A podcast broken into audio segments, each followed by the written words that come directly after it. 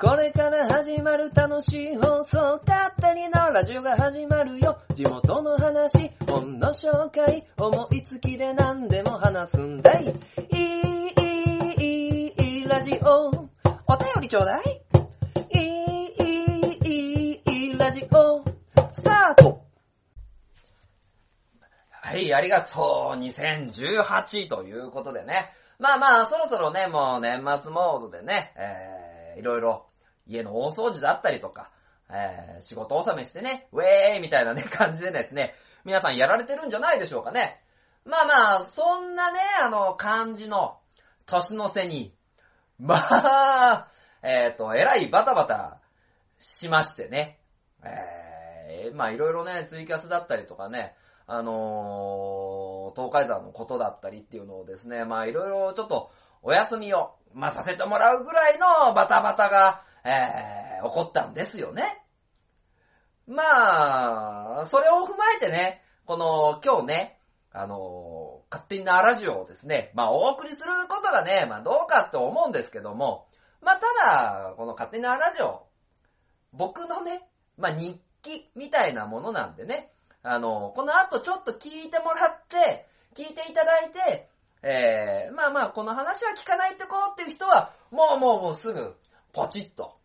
ね、あの、停止ボタンを押して、もう、まあ、切れ長だったりね、コンチキだったりね、あの、ぐちゃらじとかね、あの、なんであの時放送局、放送局だったりね、もういろんな楽しいポッドキャストがあるんでね、まあ、そっちに行っていただければと思います。えー、まあなんかね、賛否両論なるかな？まあわかんないけどね。あの、まあただね、あの、真面目にはお話ししますのでね、まあ、よろしくっていうことで、ありがとう !2018 勝手なラジオ第121回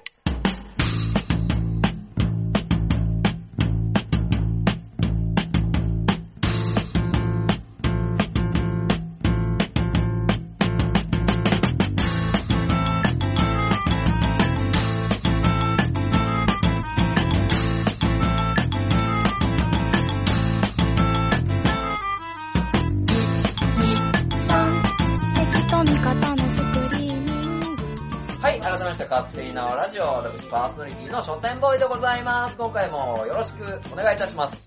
まあね、あの、いろいろバタバタ、まあまあ、したっていうところでね、まあ、なんでかっていうのをですね、前半に、お話しさせていただこうと思います。まあまあ、そういうのもですね、まあ、うちの親父がですね、あの、亡くなりまして、ね、まあそこら辺の、まあ、話を、まあこの勝手なラジオ121回でしようかなと。で、まあ本来だったらね、載せないんですよね、こういう、まあポッドキャストでね、亡くなったとか、そういうことってしないと思うんですけど。まあただね、えー、いろいろ、まあ頑張ってた父親なんでね、まあそういう感じでですね、あの、生きてた時にどういう、あの、き合いだったのかとか、あの、その時どうだったかっていう話をですね、これはもう自分の中で整理させるためにね、あの、お話ししてもいいのかなと、えー思ったりするのでね、まあその話をしようかな。まあまああの、なんであの時放送局っていうね、まあ、放送局があるんですよ。放送局みたいにですね、あの、肺がんになってからね、あの、お父さんを出してっていう風ではね、やってないのでね、まあ今回の単発にはなるんですけども、まあこれをやらないと、なんか俺の、なんかその、締めくくりは終わってないんだみたいな感じなのでね、えー、まあそういった意味で、えー、前半親父のことっていうのをですね、お話しさせてもらいます。で、えー、まああとはね、あのだからといって、あの普通の放送をしようと思ってますので、今回も本を、えー一冊紹介させていただきます。えー今回紹介させていただくのは、えー名古屋円東寺商店街の奇跡、えー山口あゆみさんが書かれた本を紹介させていただきますので、えこちらもですね、えよろしくお願いいたします。ということでね、えっ、と、まあまあ、その、人のね、亡くなった話等々があんま聞きたくないなという人は、まあ、飛ばしてね、この本のところでも、あのところだけでも聞いてください。で、その後にちゃんとイベント情報みたいなのをやるんでね、やるんで、やるんで、えー、そちらもお楽しみください。そして2018年最後の勝手に縄ラジオでございます。えー、始めて参りましょう。この番組は愛知県東海市に住みます書店ボーイが勝手にお送りするラジオです。スタートしまーす。縄ラジオ。縄はい、えー、それでは勝手に縄ラジオへ前半でございます。で、まあね、えー、まあ、まずはじめに、あの、僕の、あのー、気持ち的な部分でね、えっ、ー、と、聞いてくださってる皆さんに、えー、ご理解いただきたいのは、えー、そんなに気落ちしてません。あの極端な話。で、えー、今はようやく、えー、父親が亡くなって、で、お通夜とね、告別式が終わって、えー、バタバタが、まあ、終わり。で、ようやく、あのー、区切りがついたっていうところでですね、あのー、収録をさせてもらってます。なので、まあいろいろバタバタしてね、あのー、そんなにね、あの、いろいろ思う時間がなかったのと、あとは、えっ、ー、と、父親はですね、あの、まあ、父親って言うとね、まあ、もうなんか堅苦しいんでね、いつも言ってる親父って言うんですけど、えー、親父って呼んでたんで、えー、親父に関してはですね、あの、長年持病の、えー、糖尿病を、まあ、患ってたので、で、ここ、透析をね、あのー、7、8年前から、えー、始めて、で、そこからもう徐々にね、あの、具合が悪くなってきているのを見てたので、あの、その段階で亡くなった時の、えー、覚悟っていうのはもう、ある程度、まあ、できていたので、まあ、そういう意味ではですね、まあ、あのー、悲しいは、悲しい。けども、まあ、どっちかっていうと来るべき時が来たのかなっていう感じで、まあ今お話をさせてもらっております。で、えー、まあまあ、あの、な、な、流れとしてはっていうとあれだけど、まあ流れとしてはね、えー、まあ一応昨日、通夜が終わってるんですね。今日が、12月30日、29日に、まあ通夜が終わっております。で、それまでの流れとしては、まあ、父親はですね、12月10日、12月10日に、えー、救急車で運ばれまして、で、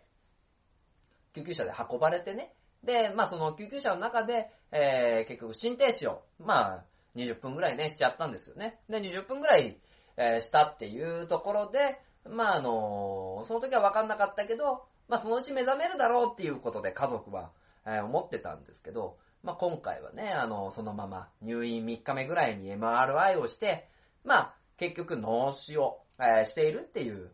状態で、まあこのままあの、回復は難しいだろうっていう、あの、形でした。で、まあ、それが分かったのが12月13日かな？うん、入院3日目だからそうですね。で、これまあまあ、親父が聞いてたらね、もしかするとね、お前俺のこと言い過ぎだぞって怒るかもだけど、まあ、あの、めちゃ粘ったんですよ。うちの親父は。で、本当だったら透析患者で、えー、その、あいった状そういった状態で、まあ、送られてきたらだいたい1週間から、あのー、10日、まあ、ぐらいで、えー、まあまあ、亡くならなられる方がね、まあ、多いっていうことだったんですけど、何かなやっぱり、その、ね、縄書店のこと、まあ、宝くじのね、あの、販売量だったりとかね、で、僕もケンタッキーで働いてるから、24日は忙しいと。ね、でも葬儀だと、ね、抜けなきゃいけないっていうことをですね、あの、まあ、寝てる。まあ、親父の前でね、あの、ボソボソと喋ってたんでね。ボソボソとっていうか、まあ、兄弟で喋ってたんでね。おい、親父、つって。俺は24日忙しいでな、つって。まあちょい頑張れよ、みたいな話をね、あの、させてもらってまして。で、えっ、ー、と、結局亡くなったのが、えー、12月の26日、まあ、クリスマスのね、忙しい時期が、まあ、終わって2日後っていう、ね、ところで。まあまあ、なんかね、本当にお医者さんが言うには、粘ったとえー、本当に頑張ったとえいうところでね、まあまあまあまあ、あの、逆にね、あの、会いたい一日どうしようみたいな。会いたい、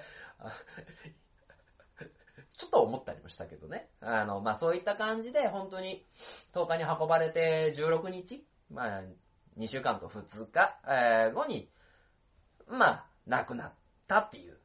ところなんですよね。で、えー、その亡くなる日かな、26日のまあ朝からもう本当にね、あの、具合が悪くてね。もう、あの、本当に繰り返し繰り返し脈拍がゼロになって心停止を繰り返すっていう、あの、流れ？だったんですよね、本当に。なんか、多い時は5分に1回ぐらい心停止して、まあその都度ね、あの、みんなで、おーいっつって、親父っつって。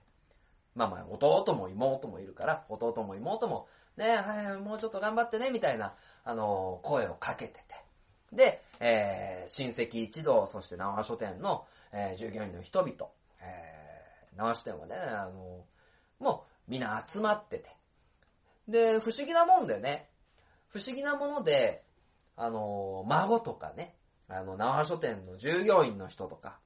いるときは安定してるんですよね。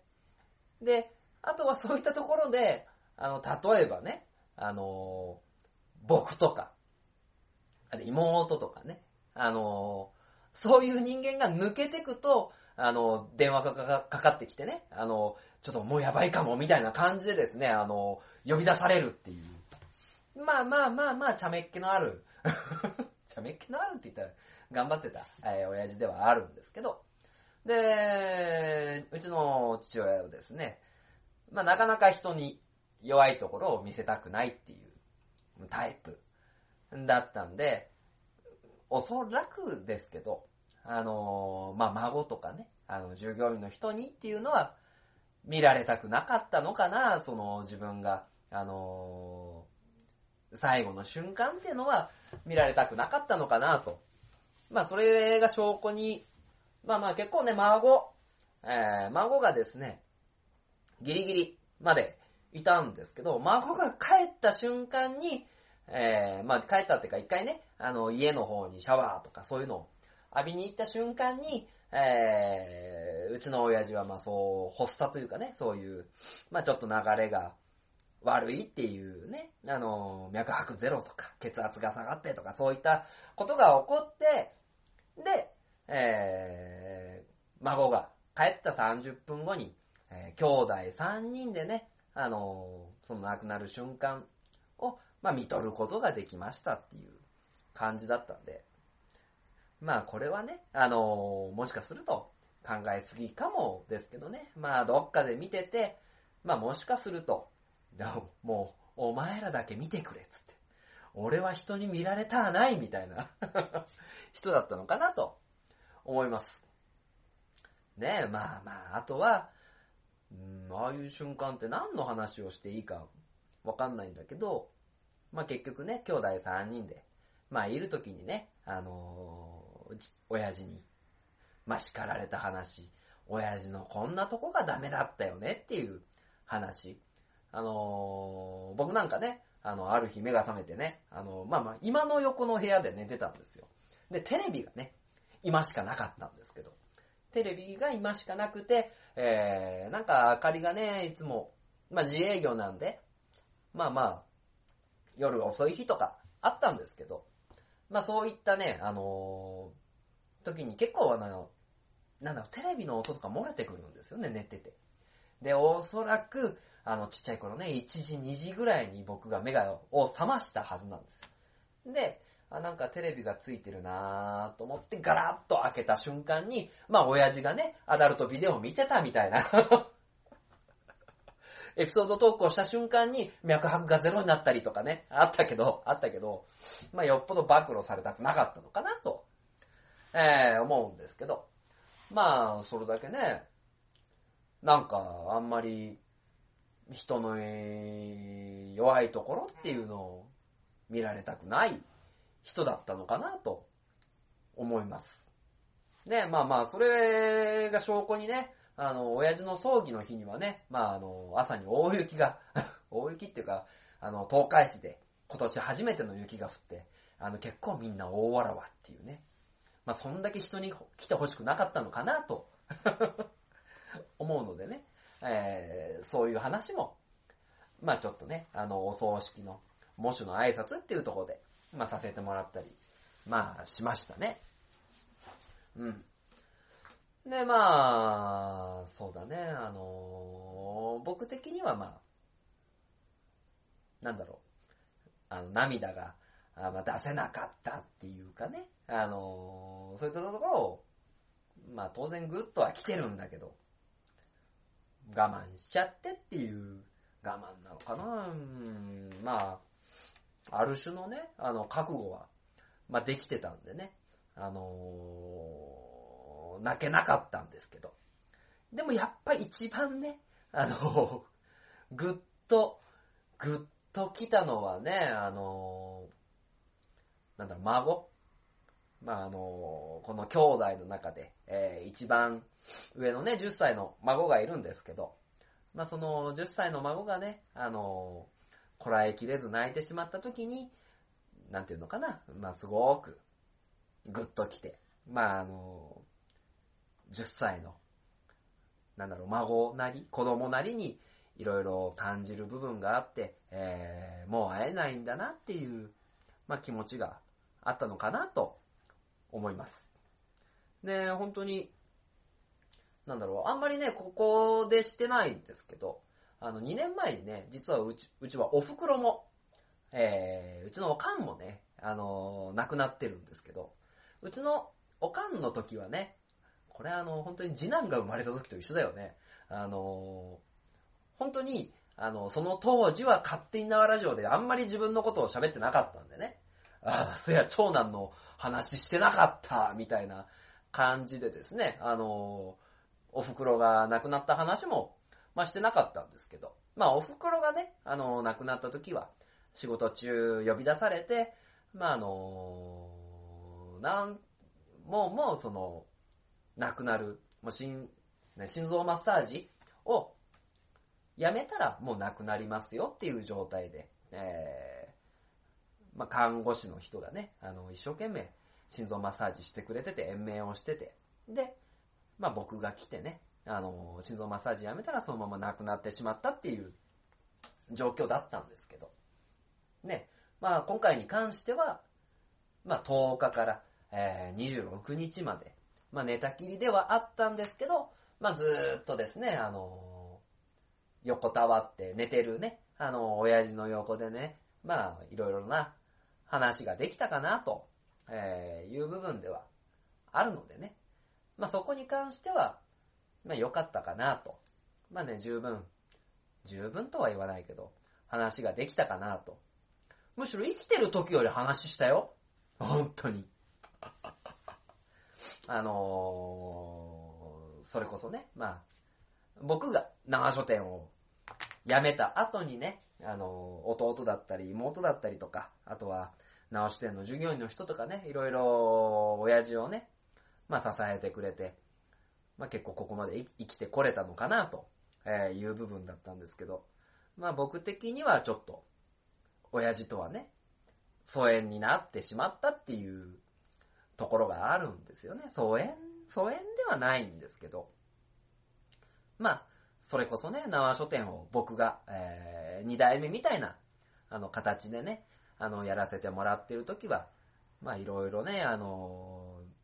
意見が合わなかったりとか、あの、そういったところで喧嘩したりとか、えー、一番ね、売り上げのきつい時期だったから、まあそういったところでなんとか儲けないといけないけど、儲け方、儲け方っていうか利益の出し方でね、あの、喧嘩して、方向性で喧嘩してっていうところでね、あの、父親との関係っていうのはね、結構、ギクシャク、まあ、してしまったっていうところがあって、で、同じ町内にね、あの、住んではいたんですけど、まあそういった部分で、なんかな、あま甘えれなかったし、で、なんかこっちから話すことっていうのも、そんなにね、あの、なかったし、まあそういった部分で、あのなんていうのかな、あの、家っていう、まあ、ものとね、あの、距離を置いてた部分があったんで、そういったとこでは、えー、お袋ね、しかり、親父しかり、まあ、そんなにね、あの、生きてた時に、まあまあ、一緒に酒飲んでみたいなね。まあ、どっちも酒は飲めないんだけど。っていうのが、まあ、できなかったっていうのはね、あの、心残りかなとは思いますけどね。うん。いやいや、もう本当にね、あの、そういった時に親子の縁を切りたいっていうのもあったんですよ。まあまあ、でも、ね、あの、親子の縁っていうのはなかなか、まあ、切れないなと、えいう部分でね、あの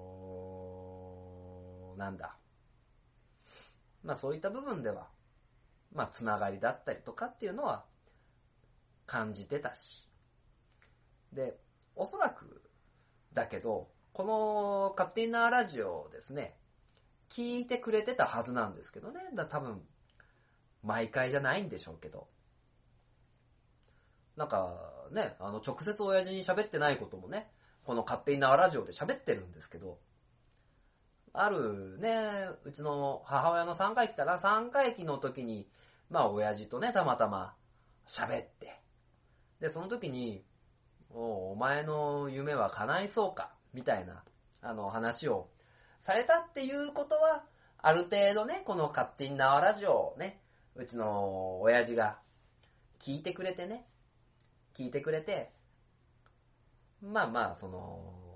僕のね、あの、内情っていうのは、いろいろ話したかったのかなと思うと、まあ申し訳ない、ね、あの、ことを、まあしたかなとも思うし、そういった部分では、まあ僕自身、まあ後悔は、こう後悔うーん。まあもうちょっとこれをね、後悔まで重くないけど、もうちょっとこういうことを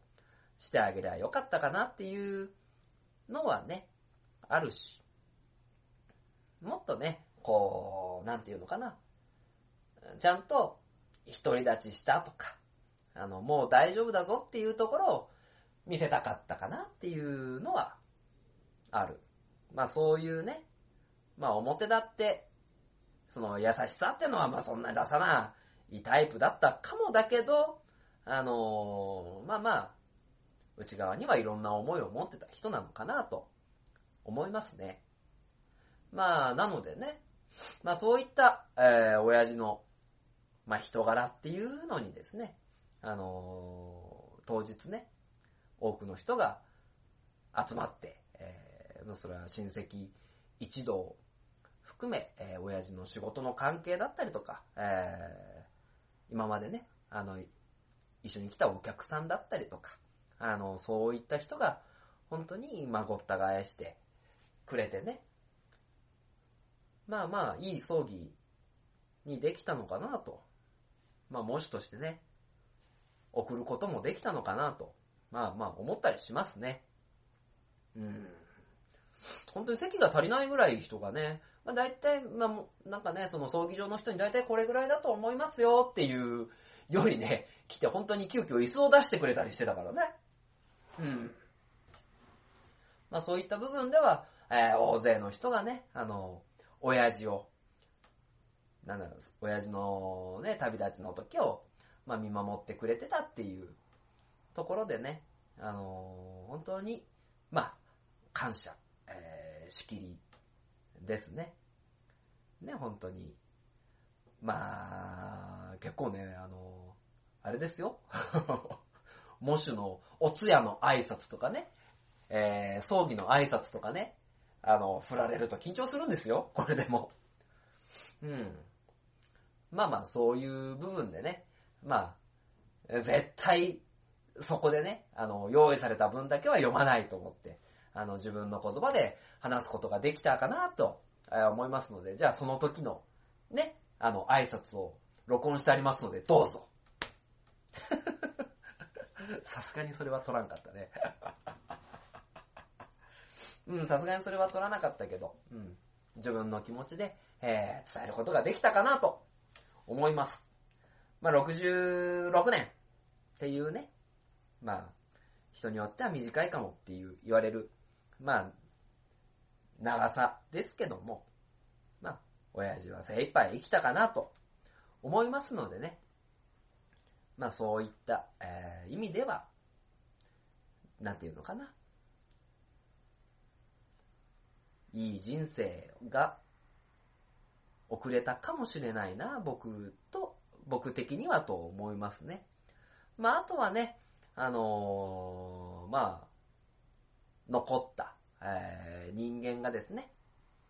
まあまあ親父に教えてもらったことじゃないけど、育てていただいたね、あの、育ててもらった気持ちっていうのをね、忘れずに、まあ生きていこうかなと、えー、思う次第です。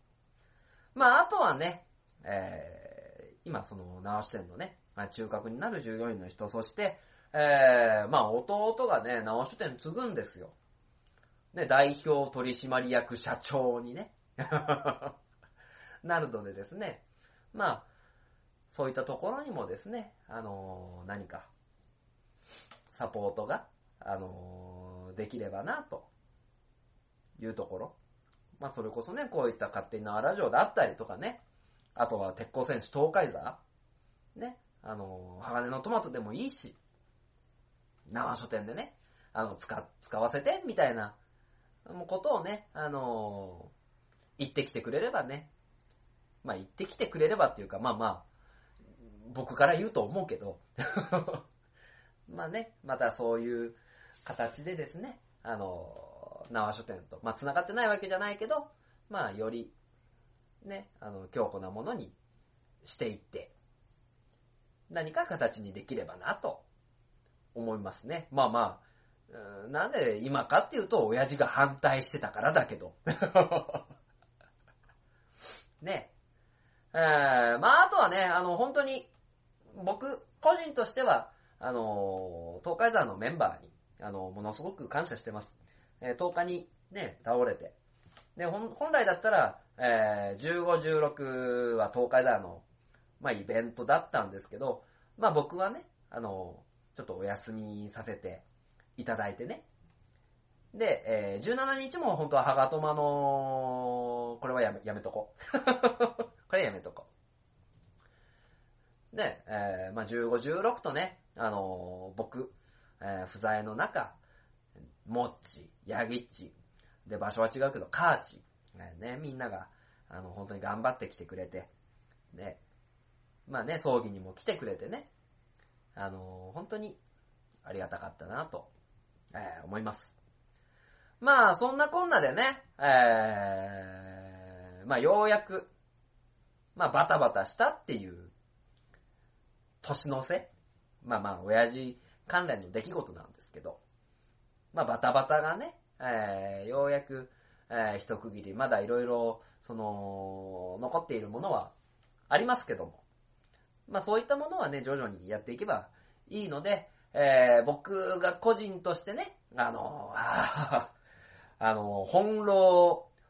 されていることっていうのが、まあ、一区切りついたので、まあ、ついたというか、この勝手に縄ラジオでようやくつけたんで。ね、つけたよ、つけたよ。つけたので、まあこれからはですね、あのー、それこそ、前向きにですね、やっていけたらと思います。これはね、言ったら怒られるかもしれないですけど、あの、書店ボーイ家ね、あのー、まあ、じいちゃんも、うちの母ちゃんも、で、親父の時もそうだったけど、なぜかね、あの、木魚を止めたら負けっていうね、あの、わけのわからないね、あの、ところがあって、あの、本当にね、あの、10時ぐらいからね、朝の7時ぐらいまで、ね、ずーっとパックパック、パックパックね、ずっと朝までね、あの、木魚をね、あの、交代交代でね、鳴らしてたんですけど、まあ僕一人になった時よ、まあまあまあまあ、いや、あのね、あの、左手でね、木魚叩きながらね、あの、右手でね、キャリコンのですね、キャリアコンサルタントの資格の勉強をしてましたからね。あの、怒ってくれていいです。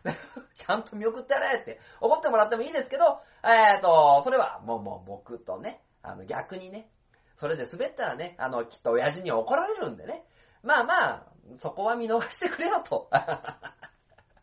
勝手な解釈。いうところでね、あのー、前向きにやらせてもらってますので、えー、まあまあ、書店ボーイ家、ね、ここで、まあ、第1部間みたいな。で、ちゃんとね、始まる第2部、もう始まってるけど、始めて、えー、頑張っていきましょうというね、気持ちでいますので、まあ、基本この勝手に縄ラジオかもしれないですが、えー、愛知県東海市にある長書店で、えー、頑張ってた、えー、父親がいたっていうことをですね、えー、皆さんに知っていただけたらと思いますので、お話しさせていただきました。はい、えー、僕的にはスッキリしました。はい、えー、ということでね、まあ、花本のコーナーがあってね、えー、どんどんどんどん締めて参りましょう。CM!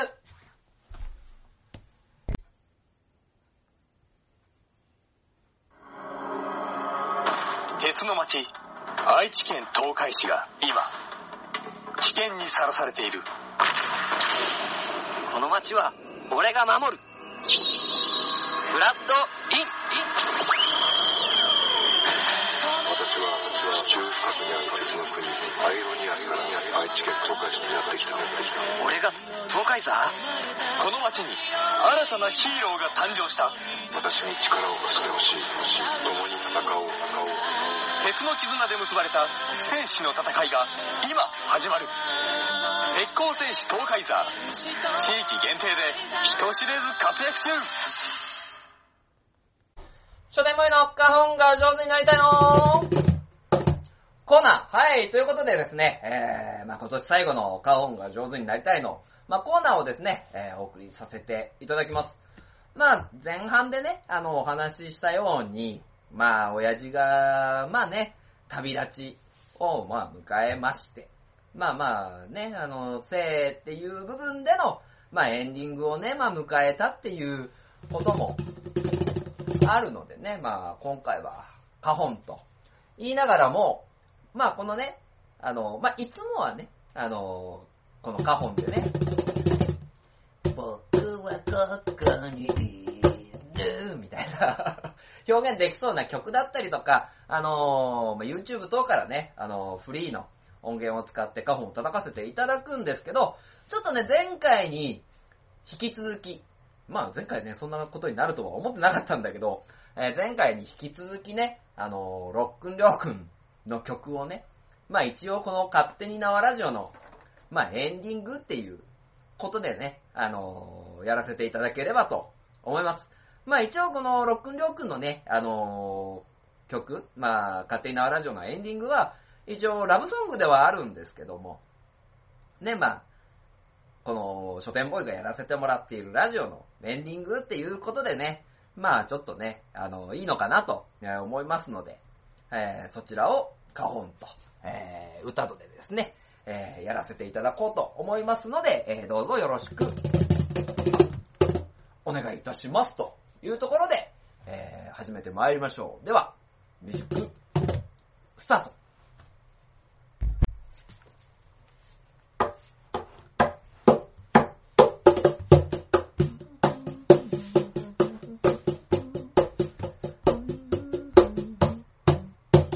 赤いセーターの奥に柔らか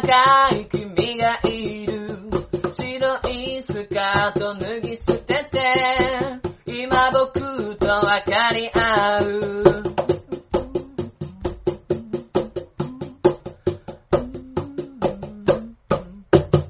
もうすぐ君になれるから。もうすぐ僕になれるから。だんだん二人近づいて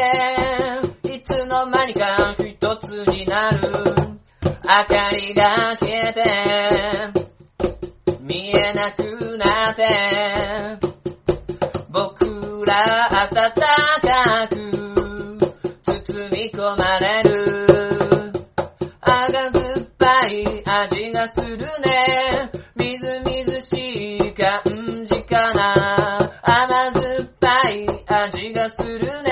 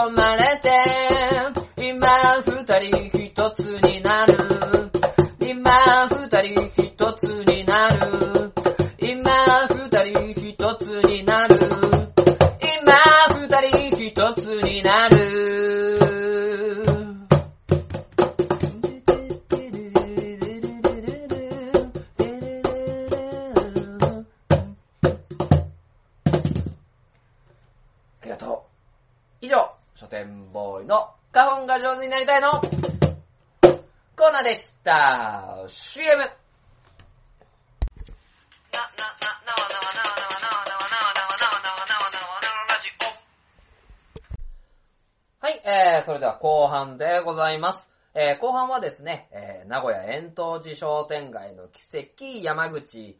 あゆみさんの、え本を紹介させていただきます。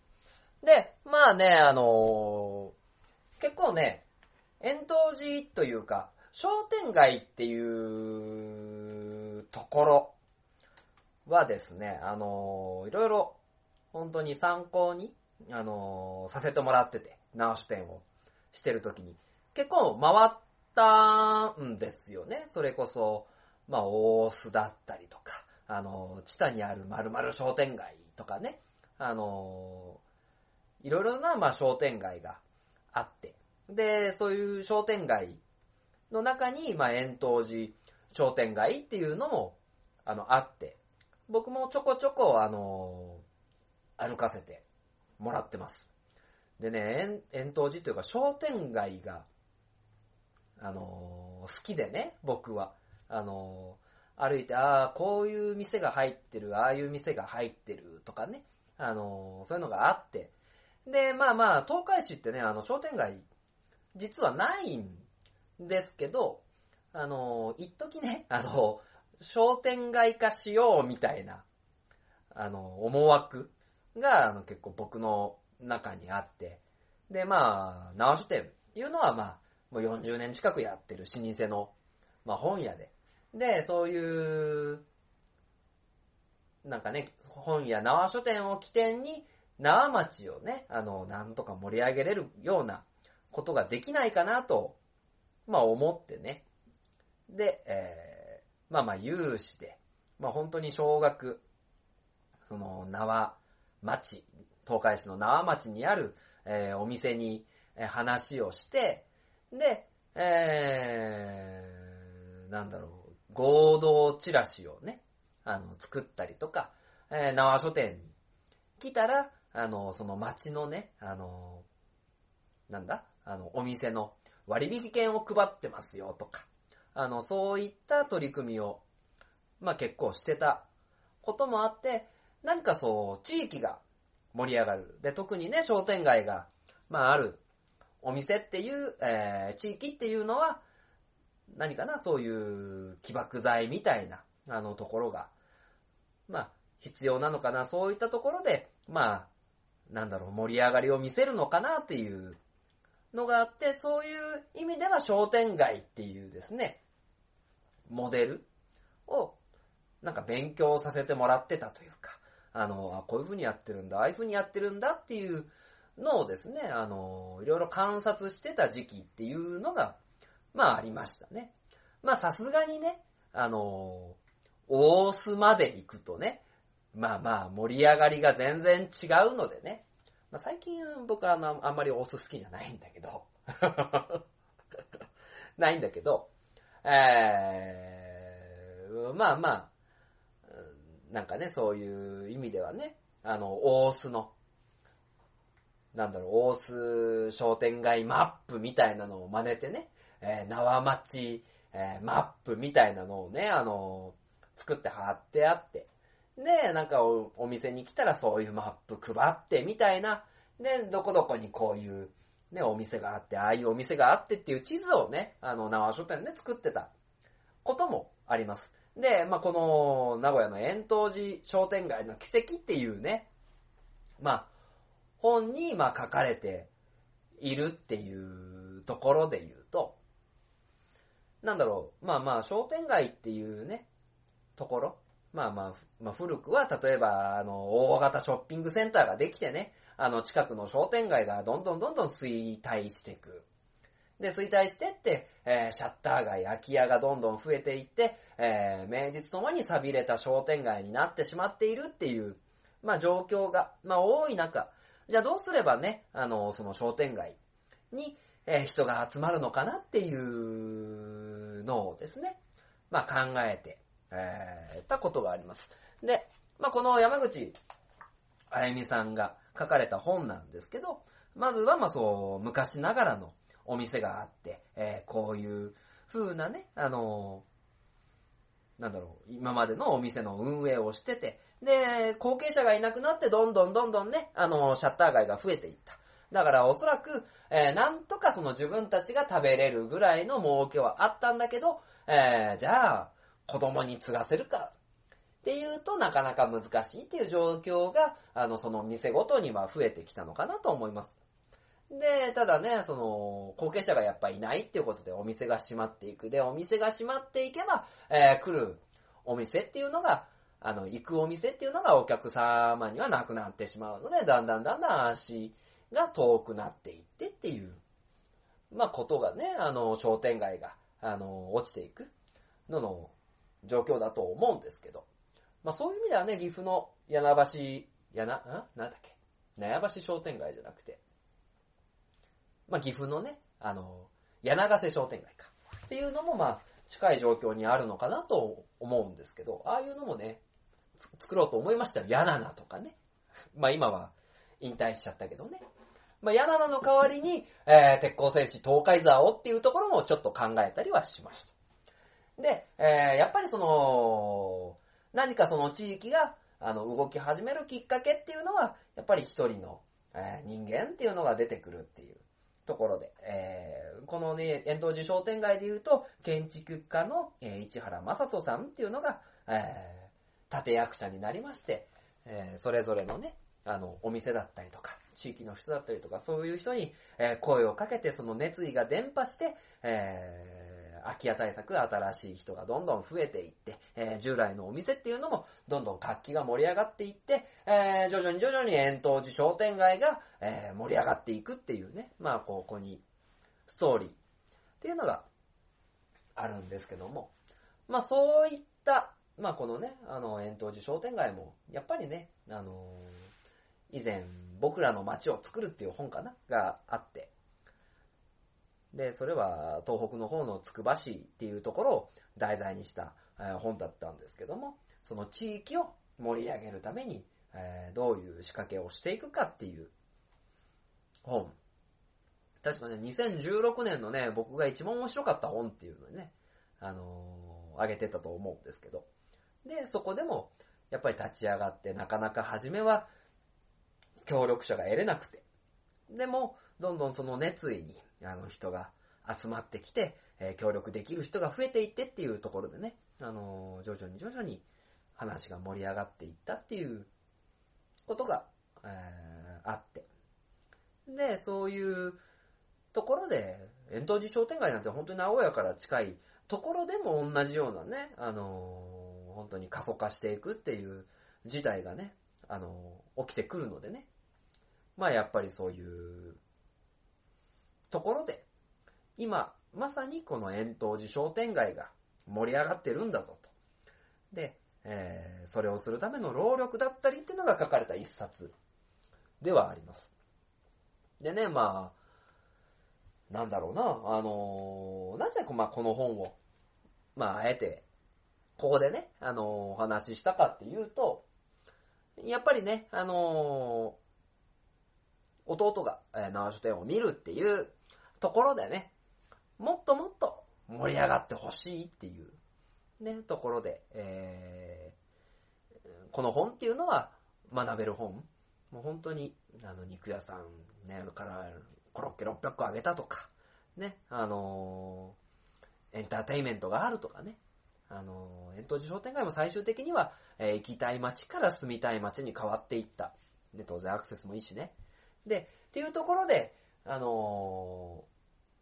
今の時代、えー、1店舗だけが良ければいいっていうのはね、やっぱ難しいと思うんですよね。あのー、な視点で言うと、もう本当に40年も、40年近くやってて、で、なんかね、外壁もあんま綺麗じゃないし、そういったお店に一元さんが来るかって言われるとやっぱ来ないんですよ。ただ、えー、それをするための細工っていうのは必要で、そういう意味では、あのー、僕的にはいろいろね、あの、プランがあって、で、そういったところで盛り上げれればなと思った部分があって、まあそれもまだね、あの、当然生きてるし、ね。まあそれこそ、ね、まあ東海座プロジェクトっていうところがやってる鉄鋼戦士東海座がね、あの東海市っていうところのキャラクターになって東海市が盛り上がればいいし、この勝手なラジオっていうところもね、おなんかあの店変なことやってんな、みたいなのでね、あの、やってくれてもいいし、えー、いろいろな、えー、方法を試せるかなと。まあそういった部分で、あの、縄書店のバトンは、あの、弟、そしてお店の従業員の人にね、あの、父親から渡ったし、で、このタイミングでしかできないこともあるし、えー、そういった部分で言うとね、あの、いろいろ変革ができるんじゃないかな、その道しるべになる本じゃないのかなと、えー、思って、えー、押させてもらった一冊でございます。ね、もう、諦めちゃダメね。あの、僕も、みんなも。まあ、ということでね、あの、本当に、まあ、元気が出る一冊だと思いますので、えー、名古屋円東寺商店街の奇跡、山口あゆみさんが書いたね、あの、本当に円東寺商店街がいかに盛り上がっていって、えー、いかにどんな仕掛けを打っていって、で、えー、盛り上がりつつある。で、まだまだ盛り上がるはず。なのでね、まあそれを本当に円東寺商店街に見に来てほしいなと、えー、思います。そしてまあ、それをね、あの力にして、えー、僕らも頑張っていかないとなと思いますので、まあ、ぜひぜひね、頑張りたい皆様、えー、この本を手に取ってみてはいかがでしょうかはい、ということで、家庭なラジオのね、えー、エンディングに参りたいと思います。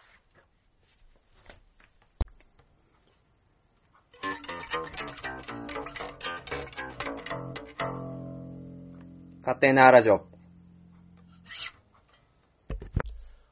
はい、えー、それでは勝手なラジオ、エンディングでございまーす。まあまあですね、2018年はね、あのー、本当にまあ皆さんにね、えー、いろいろお世話になりまして、ね、あの、ようやくまあ、年も明けるかな、と いうところですのでね、えー、まあまあ、頑張ってやっていこうかなと思います。まあ、どっちかっていうとね、あの、今回ね、あの、に、親父、なんだ、親父スペシャルで2時間ぶち抜きでね、お送りしておりますが、懐かしいね。ナイナイのオールナイトニッポンのネタやね。まあ、でもね、本当に、あのー、頑張んなきゃなと思ってますよ。うん。まあまあ、いろんな天気があるしね。あのー当然楽しいことだけじゃないけど、楽しいことだけじゃないけど、あのー、楽しいこともいっぱいあるはずなんでね。あのー、まあ、なんていうのかな。えー、まあ、ある種ね、あのー、まあ、動きやすくもなったし、えー、何かな、考えなくていい、良くなったことってのもあるしね。まあまあ、これをはっきり口にしちゃ本当はダメなんだけど、ダメなんだけど、まあ個人としては、えー、いろいろ、あのー、2019年は変わるのかなと、えー、いった年なのでね、えー、これからもですね、前向きに、前向きにですね、あの、頑張っていけばなと思います。で、本当にね、あのー、なんていうのかな。ある種、フラットです。フラ、フラットです。うん。まあ、いろんなことにね、あの、チャレンジできるような、えー体制も作ってるし、えーまあ、それこそね、あの、キャリアコンサルタントとしてというか、まあ、ここで、勝手なラジオです、でもですね、えー何回も話してる通りね、あの、ゆくゆく、あの、お店っていうのをやろうと思ってるので、うん、っていうかやるので、その、えーやった時にはですね、あの、うまいこと、あの、コラボレーションをね、生書店としてね、まあそういったところでもですね、なんかね、こう、双方に盛り上げれればな、という部分と、あのこれね、意外と心残りなんですけど、ナイナイの聖地生書店をなんかね、捨てたっていうね。あの、自分自身のね、この、なんか悔やまれるっていうね。あの、まあ、捨てたというか、まあまあ、その時はそれを選択せざるを得なかったんだけど、まあそういったこともね、また大手を振って言えるように、あのーできる日がね、まあ来るのかなと思いますのでね、えーまた皆さんまにですね、いろいろご協力をいただくこともあると思いますがね、えーどうぞどうぞ、えー今後もよろしくお願いいたしますと。えー、なんか本当にね、業務連絡的なことしか喋ってないね。すんません。あの、次はもうね、もうなんもないな。なんもないな。な、まあもしかすると、あの、試験がね、あの、キャリアコンサルタントの試験がね、あの、2月だから、まあそこ前後ではちょっと集中するかもだけど、基本的にはもうこのペースで、あのやってきますんで、まあぜひとも皆様ね、ご協力をお願いいたします。ということで、北半島情報、東海市イベント情報 下手くそか。えー、ということでですね、えー、知多半島のイベント情報をお送りしていきます。えー、まずは、大府市、大府市ですね、1月27日午前9時から16時会場は大日地蔵寺上通院高禅寺神宗院かな、えー普賢寺地蔵院というところで、えーというところで、えー七福神、御会長、御朱印帳、お支院、接客などなど、えーこちらのですね、大部、七福神巡りが開催されます。ね、あの、それぞれのですね、御朱印だったりとか、えーウォーキングイベント。で、パワースポット、金メダル神社や奇跡の宝くじ売り場など、えー開運の見学コースが回れますので、ぜひともご参加ください。そして、千田市、千田市はですね、えー、1月14日大光寺開運、えーに日福だるま大、大、お、だるま大祭開催、ごめんね、えー大公、大教寺開運、大日福だるま大、大祭り開催ということで、えー、だるま寺で知られている大教授では毎年成人の日に、えー開運大日福だるま大祭が盛大に行われます。この祭りは新しいだるまに一年の家内安全、交通安全、身体健康、商売繁盛、開運厄除けなどなど祈願するものですと、えーいう部分でですね、えー、だるまですね、新年といえば。新年といえばだるまなんで、その、だるまでですね、あのー一年の、あのーものをですね、落としていただけたらと思います。はい。そして、東海市。はい、東海市ですね、1月14日まで、えー、大田川のウィンターイルミネーションやっております。ね、あのーまあまあ、大田川の駅がね、綺麗に彩られてますので、まあ皆さんね、ぜひともご参加、ご参加というかね、あの、見て楽しんでください。そして、えー1月26日土曜日10時から5時、東海フラワーショー、場所は東海市民体育館。